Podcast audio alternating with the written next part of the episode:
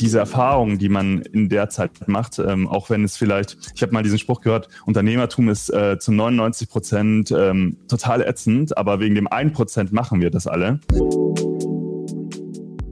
Dein Herzensprojekt umsetzen und nebenberuflich gründen, ohne dafür den Hauptjob kündigen zu müssen, geht nicht, geht doch. Und die Plattform Sidepreneur bietet die Community dafür.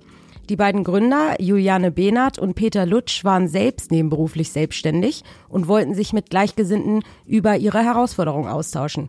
Aber leider gab es da irgendwie nicht die richtige Anlaufstelle, also haben sie einfach selbst eine gestartet. Inzwischen erreicht die Plattform Sidepreneur über 80.000 Menschen im Monat.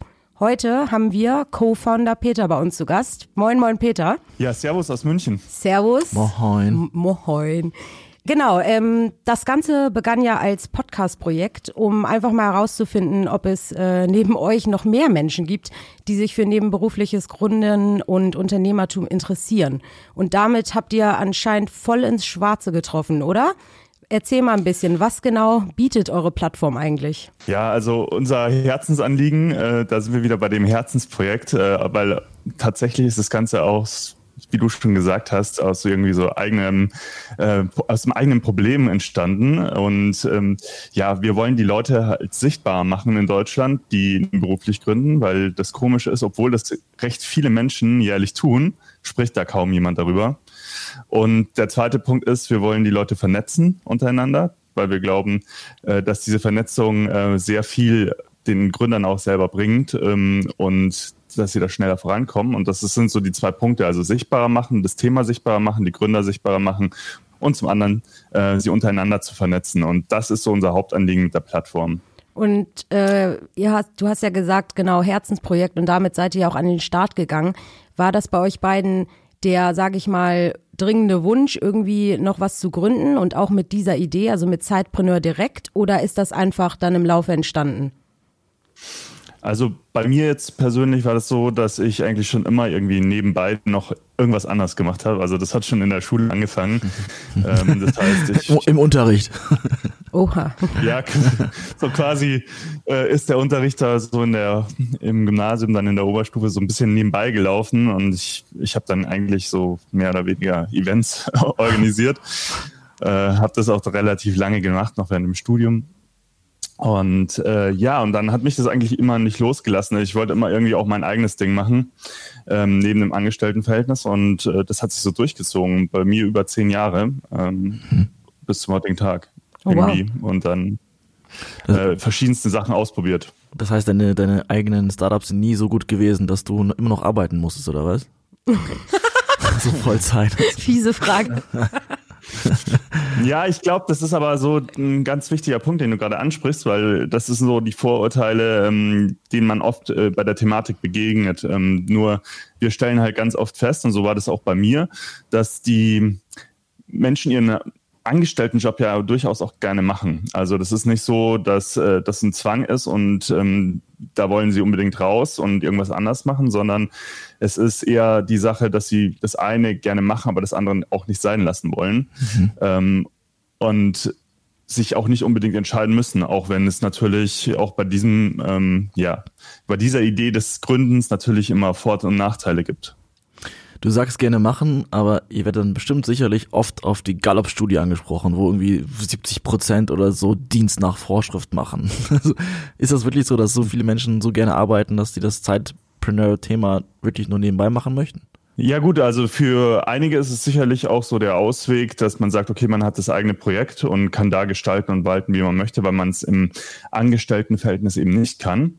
Aber ich glaube, da ist ja auch der Hund begraben, weil ähm, ich glaube, dass Leute per se schon oft gerne ihre Arbeit machen, ähm, mhm. nur dass die Rahmenbedingungen sie eben nicht äh, auch nicht lassen, äh, das so zu gestalten äh, und sich einzubringen, wie wie sie es vielleicht könnten. Und ich glaube, das macht ihr einen super Job und äh, das ist ein, halt ein Aspekt von New Work auch, dass man neue Rahmenbedingungen auch schaffen kann. Ja, absolut. Ja, bevor wir das, äh, da würden wir nämlich gern mit dir auch ein bisschen tiefer eintauchen in, in Deutschland als Land äh, und Gründertum etc. Aber bevor wir damit starten, ähm, wir haben ja eingangs gesagt, Ihr habt das Ganze erstmal als ein Podcast-Projekt gestartet. Ihr habt ja nebenbei, du und Juliane, äh, noch den Zeitpreneur-Podcast Und ähm, der hat anscheinend so gut funktioniert, dass daraus äh, die Plattform dann auch entstanden ist, richtig? Kannst du mal ein bisschen erzählen, ähm, wie das dazu gekommen ist und äh, was ihr da so für, für spannende Gäste und Gründer habt? Ja, also gerne. So, dass ähm, wir tatsächlich einfach rausfinden wollten, ob das Thema an sich interessant ist und ob, äh, ja, ob wir auch darüber mit anderen Leuten in Austausch kommen. Und ich schreibe nicht so gerne. Deswegen haben wir gesagt, vor, vor dem Podcast halb, damals vor drei Jahren, wir starten einen Podcast. Ähm, und so kam es dann auch. Und es hat sich halt relativ schnell gezeigt, dass es doch einige Leute interessiert hat. Was wir halt nicht dabei gelöst haben, außer wenn wir halt Interviews ge geführt haben. Ähm, ihr kennt es sicherlich als Podcast-Host. Das Thema Austausch ist beim Podcast nicht so einfach. Also man kriegt hin und wieder mal eine Mail und man kann sich vielleicht über Social Media austauschen, aber es ist ja oft ganz ja, so ein, eher eine Einbahnstraße. Und deswegen kam es eben dann zu dem Punkt, dass wir gesagt haben, okay, wir, wir schaffen noch ein Online-Magazin, wo dann doch zumindest die Kommentarfunktion da ist. Und da wurden wir dann wieder von der Community angeteasert, mach doch mal eine Online-Community, mhm. ähm, lasst uns doch mal austauschen. Dann kam es eben zu unserer Facebook-Community und ja, zuletzt vor guten einem Jahr haben wir dann auch mit den äh, Offline-Meetups angefangen und das war auf jeden Fall auch nochmal so ein Riesenschritt, ähm, vor Ort lokale Gruppen ähm, miteinander zu vernetzen. Das war ein sehr wichtiger Punkt auch in unserer Entwicklung. Ja, ich glaube gerade auch bei, bei Gründern oder die, denjenigen, die es irgendwie vorhaben, ist, ist ja dieses Netzwerk erstmal das A und O auf jeden Fall. Aber erzähl mal ein bisschen von dieser Community. Ähm, wen trifft man da so? Sind das ganz unterschiedliche, sag ich mal, Felder, Branchen? Also, ähm, wen trifft man da so? Oder nur so die, ja. die typischen Höhle der Löwen Startup-Gründer-Pitcher? Ja, also ich, vielleicht die, so ein bisschen die Eigenheiten, wobei das natürlich auch keine homogene äh, Masse ist, weil ihr könnt euch vorstellen, wenn äh, nur weil nicht viele darüber sprechen, heißt es nicht, dass es nicht viele nebenberufliche Gründer gibt. Im Jahr gründen ungefähr 300.000 Menschen nebenberuflich. Mhm. Ähm, und wenn man das mit den hauptberuflichen Gründern so ja, vergleicht, dann sind das eher so 250.000. Ähm, und bei der Anzahl ist es natürlich auch klar, dass, ähm, dass es keine homogene Masse ist. Was wir aber sehen, ist, ähm, ein erfreulicher Aspekt ist, dass es äh, eine ho hohe Frauenquote zum Beispiel gibt. Äh, 41 Prozent ähm, der nebenberuflichen Gründer sind Gründerinnen. Was wir auch sehr oft sehen, ist eben, dass die Leute relativ, ähm, also sie sind älter als der, der normale Startup-Gründer. Also sie bewegen sich eher die Hauptrange so im Alter von 36 bis 45 Jahren und sind auch relativ gut gebildet. Also mhm. ähm, 50 Prozent haben Hochschulabschluss und ähm, das sind schon nochmal irgendwie ein bisschen andere Zahlen, als man sie so von der typischen ja, so wie man es in der Presse dann oft liest, von dem, von dem typischen Startup-Gründer ähm, vielleicht kennt. Äh, es sind auch andere Geschäftsmodelle meistens, weil ihr könnt euch vorstellen, wenn ja, wie soll ich sagen? Also man, wenn man einen Hauptjob hat tagsüber, dann hat man, kann man natürlich nicht physisch irgendwo anders sein. Das heißt, es sind meistens Geschäftsmodelle, die zeitunabhängig funktionieren ähm, mhm. und sind dann eher Dienstleistungs, im Dienstleistungssektor angelegt, Beratung, ähm, Webdesign zum Beispiel, ähm, ja, oder auch im E-Commerce, ähm, wo man halt eben Produkte verkaufen kann, auch mal nebenbei. Äh, das sind so die Themen, Branchen, wo die Gründer angesiedelt sind. Aber was heißt Zeitpreneur genau? Ist das dann nach Feierabend und Wochenenden oder nehme ich mir einen Tag frei oder ist das in den Pausen zwischendurch? Was genau ist oder wer genau ist ein Zeitpreneur? Also für uns ist ein Zeitpreneur wir haben den Begriff so definiert, dass wir gesagt haben, das sind Leute, die ähm, entweder, also die eine Haupttätigkeit haben. Das heißt, es kann sowohl ein Student sein, der neben dem Studium schon gründet, aber eben auch der klassische Angestellte, der im Feierabend gründet, also in den Abendstunden, am Wochenende.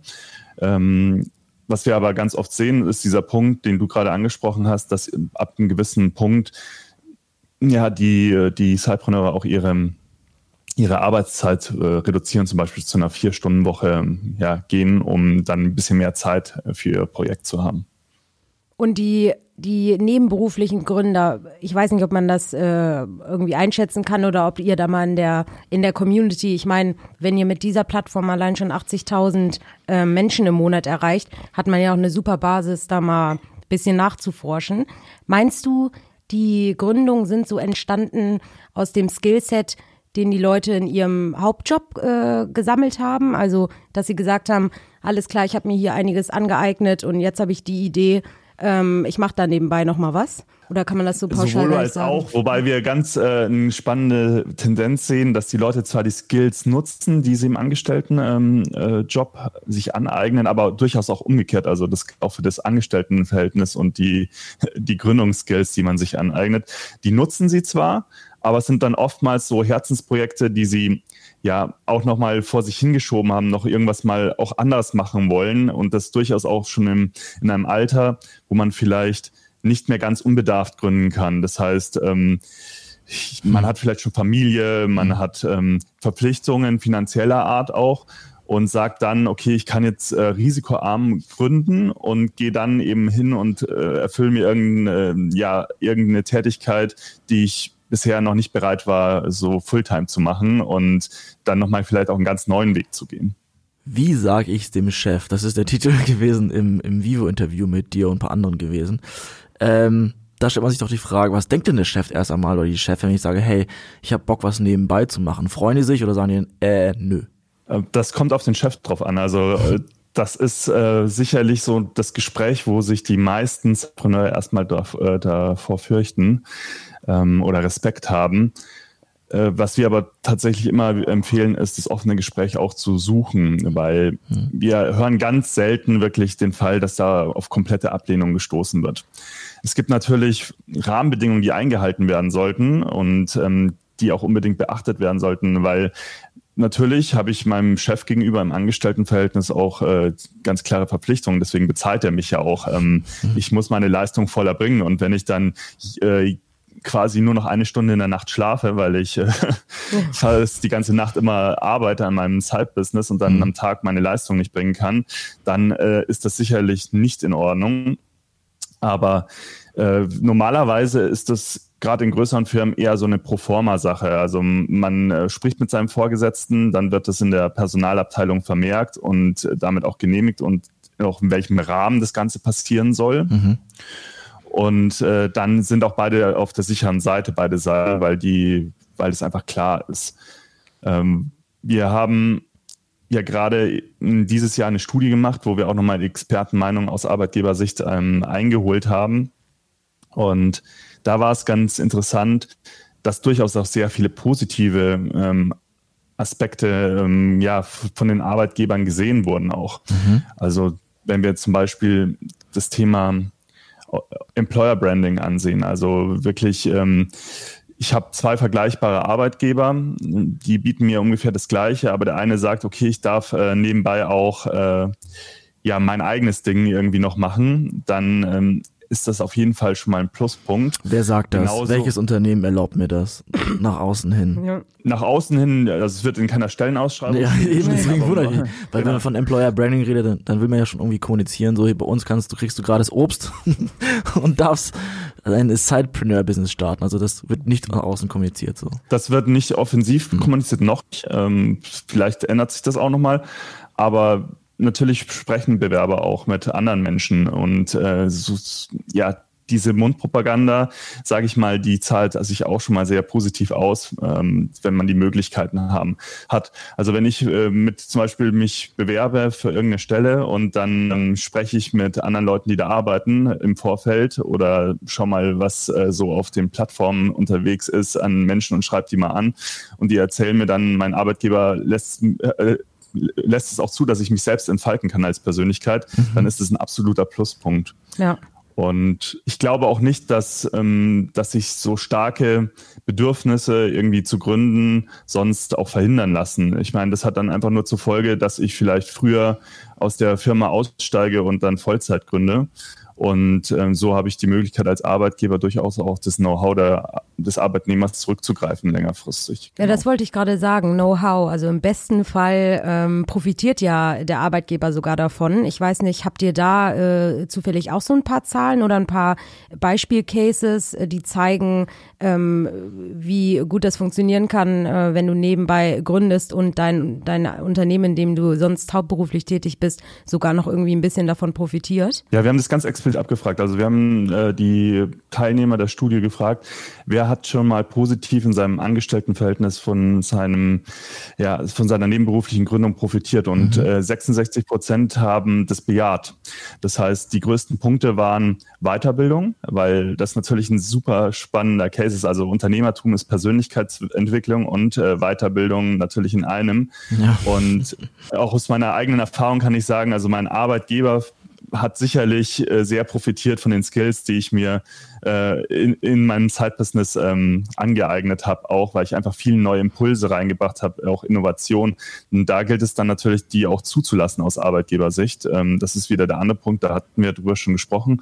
Aber ähm, ich fand es auch sehr spannend, dass äh, sogar Leute, also ich ich müsste jetzt die Zahl, weiß ich nicht mehr ganz hundertprozentig, aber es war irgendwas zwischen 20 und 25 Prozent der Leute haben auch gesagt, hey, ähm, ich habe wirklich Kunden für meinen Arbeitgeber gewonnen, weil mhm. natürlich geht man raus, spricht mit Leuten und wenn auf einer Veranstaltung ist, ist man nicht immer nur in der einen Rolle, sondern man trägt natürlich beide Rollen immer mit sich rum und man kommt in Gespräche und findet Anknüpfungspunkte und kann so auch nochmal sehr spannende Synergien für den Arbeitgeber herstellen. Ja, stimmt. Ich glaube auch, das ähm, macht Sinn, weil ein großes Thema heutzutage ist ja das Thema Corporate Influencing, also Menschen, die wirklich rausgehen und fürs Unternehmen sprechen, aber viele tun sich damit immer noch schwer. Das heißt, wenn sie dem Angestelltenverhältnis erlauben, dass man entsprechend auch was nebenher machen darf zu einem gewissen Grade, dann, dann das, das weckt sicherlich Leben, Lebensgeister. Man, man versucht komplett neue Dinge, man geht auch, man muss lernt auch zu pitchen, zu diskutieren, zu verhandeln. Das sind Themen, die man vielleicht auch untereinander als Angestellte braucht. Absolut. Also man ist ja gerade, wenn man beginnt irgendwie zu gründen und das ist bei einer Vollzeitgründung nicht anders als bei einer nebenberuflichen Gründung. Man macht ja am Anfang relativ alles selber. Das heißt, man schlüpft in so viele Rollen und man schafft dadurch, glaube ich, auch bei sich selbst einfach ein großes Verständnis, wie das auch in einer größten Organisation funktioniert und wie die ganzen Abteilungen da funktionieren, weil man ja in jede Rolle zumindest einmal kurz reinschnuppern muss und mhm. dann auch viel besser versteht, wie alles zusammenhängt. Ich kenne auch den Spruch, das ist irgendwie so ein hässliches Motivational irgendwie. Du sollst innerhalb des Unternehmens wie ein Unternehmer denken. Das verlangen ja auch viele von ihren Angestellten, dass sie sagen, ihr, ihr müsst also ihr, es wäre schön, wenn ihr eine gewisse Leidenschaft für das Thema entwickelt und nicht einfach nur Dienst nach Vorschrift macht und eure Aufgaben erledigt, sondern das große Ganze seht. Und ich glaube, diesen Skill, also Entrepreneurial Thinking, sag ich mal, kann man doch am besten lernen, wenn man auch mal was startet und äh, umsetzt. Ja, auch wenn man selbst lernt, einfach Verantwortung auch tragen zu wollen. Mhm. Ähm, ich glaube, weil die, in diesem Kontext ist Verantwortung ein ganz großer Begriff, ähm, weil zum einen Verantwortung übergeben als Arbeitgeber an den Mitarbeiter. Ähm, also das, ich finde dieses Beispiel immer ganz schön. Also als Privatperson trifft man ja doch äh, wegweisende Entscheidungen in seinem Leben. Also, mhm. kauft sich zum Beispiel ein Haus etc. Kommt man in die Firma und dann hat man keine Freigabestufe irgendwie, um ja, es ist eine Milch zu ordern für die Abteilung.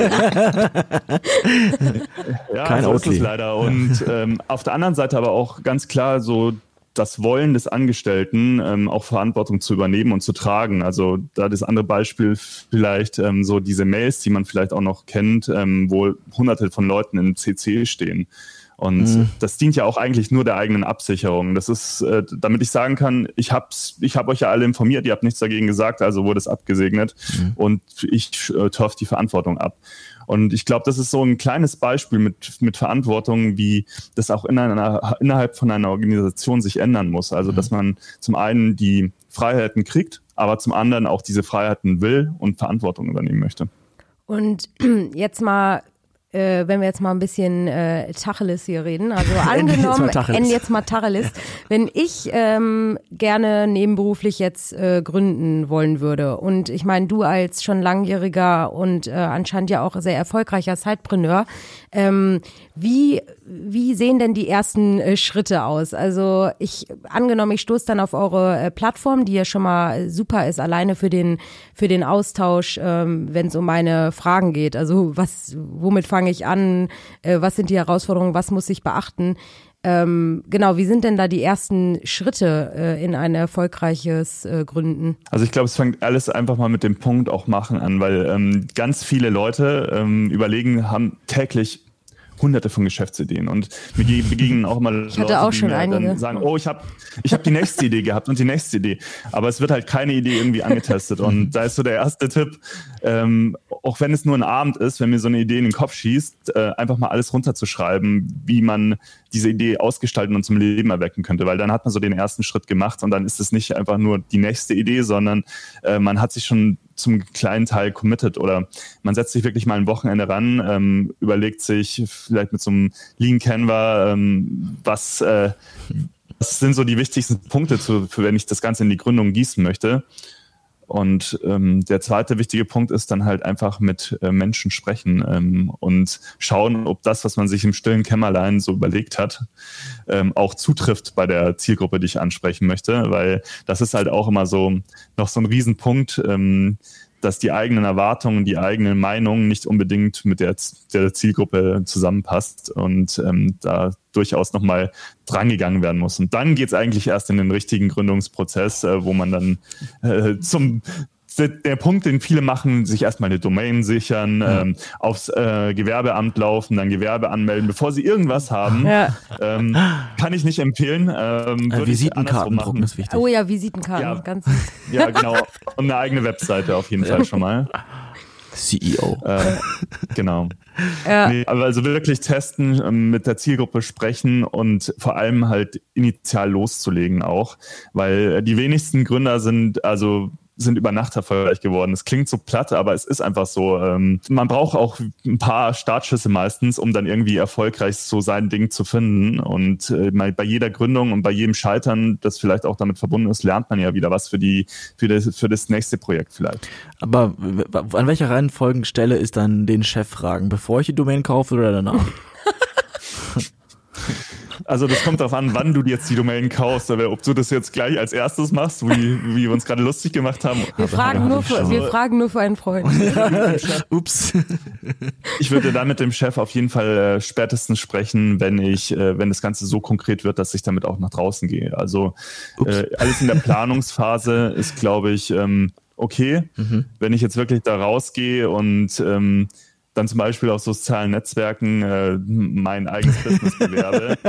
ähm, ja, ist blöd, wenn der Chef auf dann, LinkedIn dann sieht, dass du ein Geschäft gestartet genau, hast. Dann, dann denkt er sich vielleicht auch, wenn er das liest, hm, was ist denn jetzt da los? Mhm. Und deswegen sollte man das einfach klar machen ähm, vorher, wo das auch hingeht und ähm, dass man vielleicht im Zweifel auch gar nicht ähm, ja, wie gesagt, dass das gar nicht in Verbindung mit dem Angestelltenverhältnis äh, liegt, weil man das auch gerne macht zum Beispiel.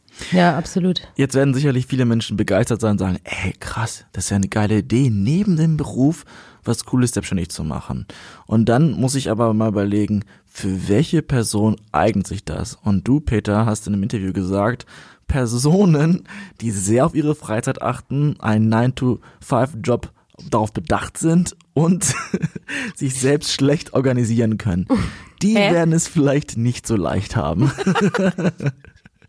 Also hast du da eine Checkliste, die ich vorher angucken soll, bevor ich Sidepreneur werden möchte? Ja, also ich glaube, so der wichtigste Punkt ist tatsächlich das Zeitmanagement, ähm, weil man muss halt wirklich gut durchgeplant sein. Das heißt, ähm, welche freien Zeitslots habe ich, die ich vielleicht sonst ähm, ja vielleicht von Netflix am Abend verbringe? Ähm, was kann ich, ähm, äh, was möchte ich auch irgendwie ähm, in meiner Freizeit dafür aufwenden an Zeit? Mhm. Ähm, weil es gilt natürlich dann auch mit seinem Umfeld ins Gespräch zu gehen. Ähm, das muss der Partner, der mögliche Partner verstehen, es müssen auch Freunde verstehen und die Familie verstehen, warum ich das jetzt irgendwie mache und warum sie vielleicht dann in dem Fall nicht auf mich zurückgreifen können in der mhm. Zeit. Und das heißt, die Zeit zu planen, drüber zu sprechen, und das auch halt wirklich zu wollen. Deswegen sind wir auch wieder bei dem Thema Herzensprojekte, weil wenn ich irgendwas auf irgendwas gar keinen Bock habe und das nur Gründe, um irgendwie Geld damit zu verdienen, dann werde ich das als Zeitbrand nicht durchhalten. Also man braucht auch so eine gewisse Leidenschaft. Ich sage immer, es ist ein Hobby, äh, das aber sehr gut vielleicht auch äh, businessseitig funktionieren muss. Also es muss die Leidenschaft eines Hobbys haben, mit trotzdem einem Geschäftsmodell, was funktioniert ähm, und das auch Geld abwirft, damit man das auch irgendwie langfristig machen möchte auch. Ja. Aber ihr redet auch explizit von sozialen Startups, also das Thema Purpose und die Welt retten ist schon ein wichtiges, eine wichtige Motivation für die ganze Thematik, oder? Muss es nicht, aber ist es ganz oft. Also es ist in, in ganz vielen Fällen ist es es einfach, äh, weil man ähm, vielleicht auch nicht direkt äh, die Idee hat, äh, wie das Ganze jetzt auch ähm, ja sich finanziell irgendwie auswirkt. Auch so mhm. ist übrigens auch Cypreneur entstanden. Also mhm. als wir das gestartet haben, hatten wir keinen blassen Schimmer, dass wir damit irgendwann mal Geld verdienen wollen auch. Und so ähm, äh, ist es oftmals aus so einem eigenen Antrieb ähm, aus dem inneren Antrieb eben, äh, dass es entsteht, aber trotzdem, glaube ich, ist äh, dieser monetäre, monetäre Aspekt wichtig, weil es sonst nicht langfristig durchgehalten werden kann. Und deswegen geht es auch eher mhm. in die Richtung Social Entrepreneurship, als dass es jetzt eine eigen, dass es eine Initiative ist, die durch irgendwie Spendengelder oder sowas getragen wird. Also ja. es das ist bestimmt ja auch der Unterschied zwischen, weil je mehr ich mir das anhöre und ähm, dieses Thema nebenberuflich vor allem, mhm. ähm, der große Unterschied zu äh, Haupt, äh, was heißt hauptberuflichen, also zu, zu wirklichen Gründern. Vollzeitgründer. Ähm, Vollzeitgründern, genau. ähm, die ja, weiß ich nicht, die brennen ja wahrscheinlich nicht unbedingt viel mehr als jemand, der es nebenbei machen möchte, aber die haben vielleicht eher das Startkapital die brennen. oder die brennen, haben eher das Startkapital Eigenkapital oder sind noch mal einen Ticken mutiger. Das Thema Sicherheit und so haben wir ja auch schon angesprochen.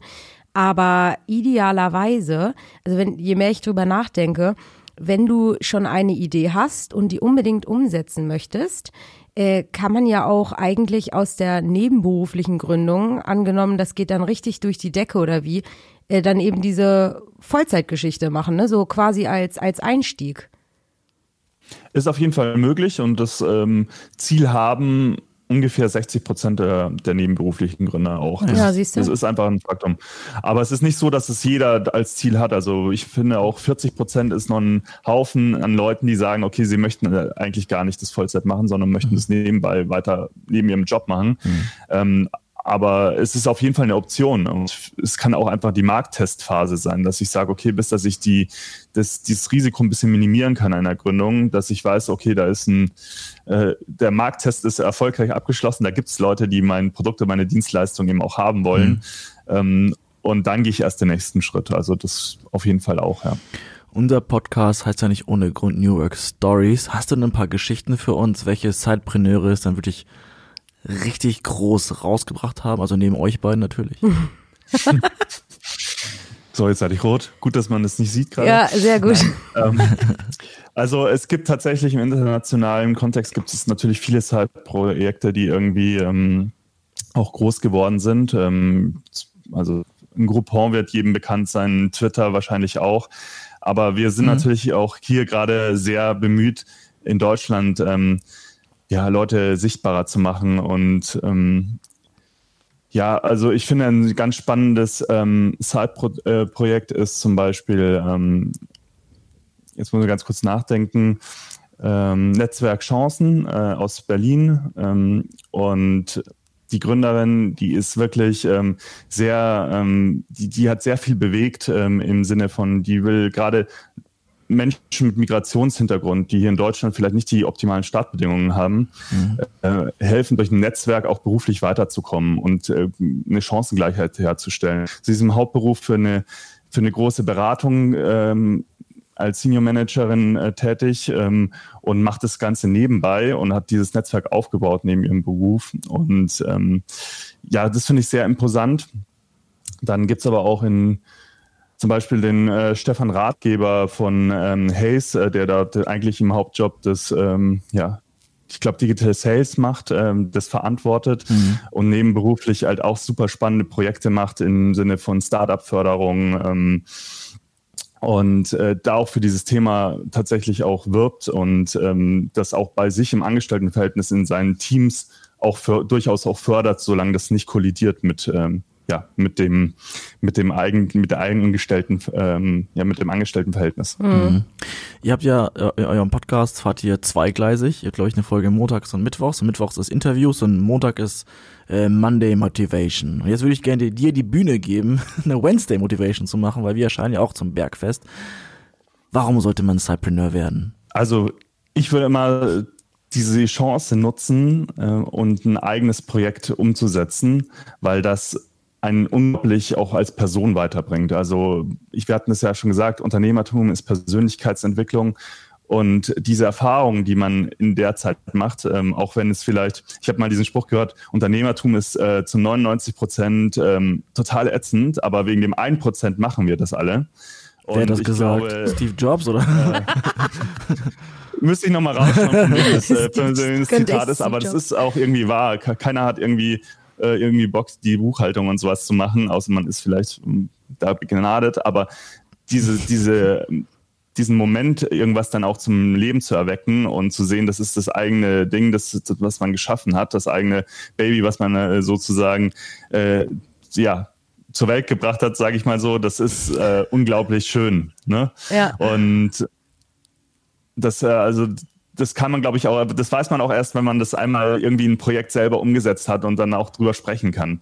Und deswegen würde ich äh, jedem raten, das zumindest mal auszutesten, weil ich glaube nicht, dass man äh, zum Unternehmer geboren werden muss, sondern dass äh, das auch ein Skill ist, den man sich aneignen kann. Ähm, aber es ist vielleicht gerade in Deutschland, ähm, wir sind vielleicht auch so ein bisschen das, äh, diese, dieser Begriff German Angst, für den wir international bekannt sind. Das ist genau der Punkt, äh, der uns davon abhält, auch eigene Projekte umzusetzen. Und vielleicht ist Zeitpreneurship dazu eine Möglichkeit, diese Barriere zum Unternehmertum auch einfach zu senken und es auch einfach mal zu machen. Hört, hört. Also wer hier zugehört hat und Lust hat, nebenbei zu gründen, ich äh, hatte auch schon sehr viele gute Ideen. Nein, Quatsch. Aber. Ja, das wüsste ich aber. ja, ich Podcast ist keine gute Idee. Das macht jeder. ist echt so. Na, vielleicht komme ich auch irgendwann nochmal um die Ecke. Nee, aber äh, genau, vielleicht ähm, haben wir ja hier jetzt ein paar äh, motiviert, äh, ihre, ihre Idee umzusetzen und äh, sich einfach mal zu trauen. Und äh, wenn man Tipps braucht, wie gesagt, dann äh, guckt man einfach auf eurer Plattform Zeitpreneur vorbei oder bestimmt stehst du auch mit ein paar Tipps zur Seite, ne, Peter? Also ja, jederzeit, also gerne. Ich bin, glaube ich, ganz gut auffindbar in den sozialen Netzwerken. Einfach äh, mich anschreiben und äh, dann ja. können wir uns äh, irgendwie auch austauschen. Äh, ich bin immer froh, äh, genau dieses Thema irgendwie auch mehr Sichtbarkeit zu geben. Und dafür braucht es halt die Zeitpreneure dort draußen, die halt auch drüber sprechen. Ja, super. Dann, ich weiß nicht, wie sagt man Tschüss in München? Äh, hier sagt man Tschö. Prost. Prost. Auch Servus. Das ah, auch Servus. schließen vom Anfang. Ja gut, dann Servus Peter. Hab noch eine tolle Woche und vielen Dank. Stopp, stopp, stopp, stopp, stopp, stopp, stopp. Die nächste Story gibt's wieder am Mittwoch auf Spotify, iTunes, Soundcloud und so.